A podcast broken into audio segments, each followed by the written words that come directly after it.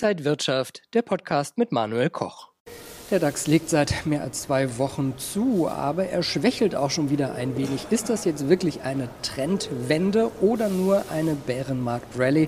Darüber spreche ich mit Max Winke, er ist Marktanalyst beim Broker XTB. Herzlich willkommen hier an der Frankfurter Börse. Dankeschön. Wir haben das ja schon mal im März und im Juli gesehen. In einem Abwärtstrend ist der DAX da auch nach oben gegangen. Ist das jetzt wieder dieses gleiche Muster? Was sagt da die Charttechnik? Also wir haben jetzt mal um äh, 1000 Punkte zugelegt, kurzfristig. Äh, das ist natürlich erstmal äh, positiv. Ähm, es gibt jetzt zwei Interpretationsmöglichkeiten. Also das Bullenlager sieht jetzt eine verbesserte Chance für eine Trendumkehr, während die Bären vielleicht nochmal diesen Anstieg nutzen könnten, um sich neu zu positionieren für eine weitere Verkaufswelle. Technisch gesehen haben wir jetzt das 61,8% Retracement der vorherigen Abwärtsbewegung erreicht. Das heißt, grundsätzlich ist äh, ja, der Trend noch abwärts gerichtet und gerade an solchen technischen Marken könnte sich dann ähm, ja, das entscheiden, äh, wie es weitergeht. Zumindest gerade dieses äh, 61,8% Retracement wird von sehr vielen Händlern ganz genau beobachtet wenn wir auf Aktien schauen, viele rote Lichter bei DAX-Aktien, grüne Lichter oft in den USA und auch im Prinzip seit einem Jahrzehnt outperformen US-Aktien die deutschen Aktien. Sollte man da vielleicht umschichten?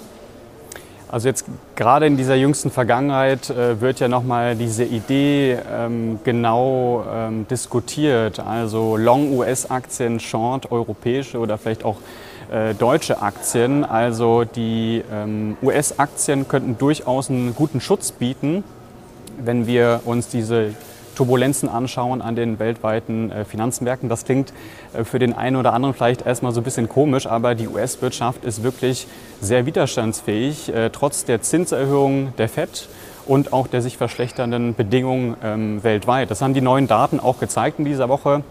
Industrieproduktion einmal und auch die Kapazitätsauslastung. Und Europa hat eben das Problem mit der Energiekrise. Das führt dann zu einer Rezession. Und wenn man auch nochmal auf die anderen äh, oder sicheren Häfen schaut, klassischerweise Gold oder Yen, da ähm, haben wir bisher eine sehr schwache Performance. Ja. Also einerseits die steigenden Renditen und den starken Dollar, die das Edelmetall belasten und einmal die sehr dovische Geldpolitik der Bank of Japan. Und das hat ja schon jetzt seit fast zwei Jahren äh, dazu geführt, dass die japanische Währung massiv abgewertet hat. Ja, Währung ist auch unser nächstes Stichwort. Der Devisenmarkt, also der Währungsmarkt, äh, der ist weiterhin in großer Unsicherheit. Äh, das britische Pfund macht da Sorgen.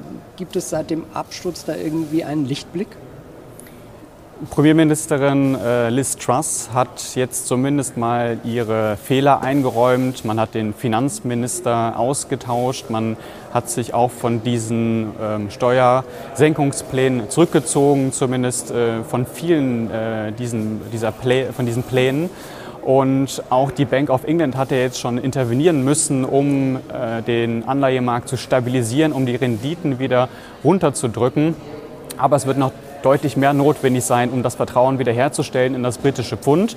Das könnte unter, unter anderem äh, verbunden sein mit einer Zinsanhebung. In zwei Wochen ist ja der Zinsentscheid in Großbritannien. Äh, das wird sehr interessant sein. 100 Basispunkte werden da erwartet. Und äh, technisch gesehen haben wir weiterhin einen Abwärtsmodus bei den Pfundpaaren.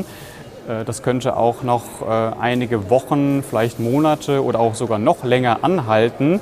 Äh, Fakt ist, diese politische Unsicherheit bleibt jetzt erstmal bestehen und ähm, insbesondere äh, nachdem jetzt äh, Liz Truss erstmals äh, verweigert, rückzutreten. Also das ist ja das, was hier aktuell gefordert wird. Schauen wir mal auf die Gesamtgemengelage. Also weiterhin natürlich viele Unsicherheiten, aber vielleicht so ein paar Lichtblicke.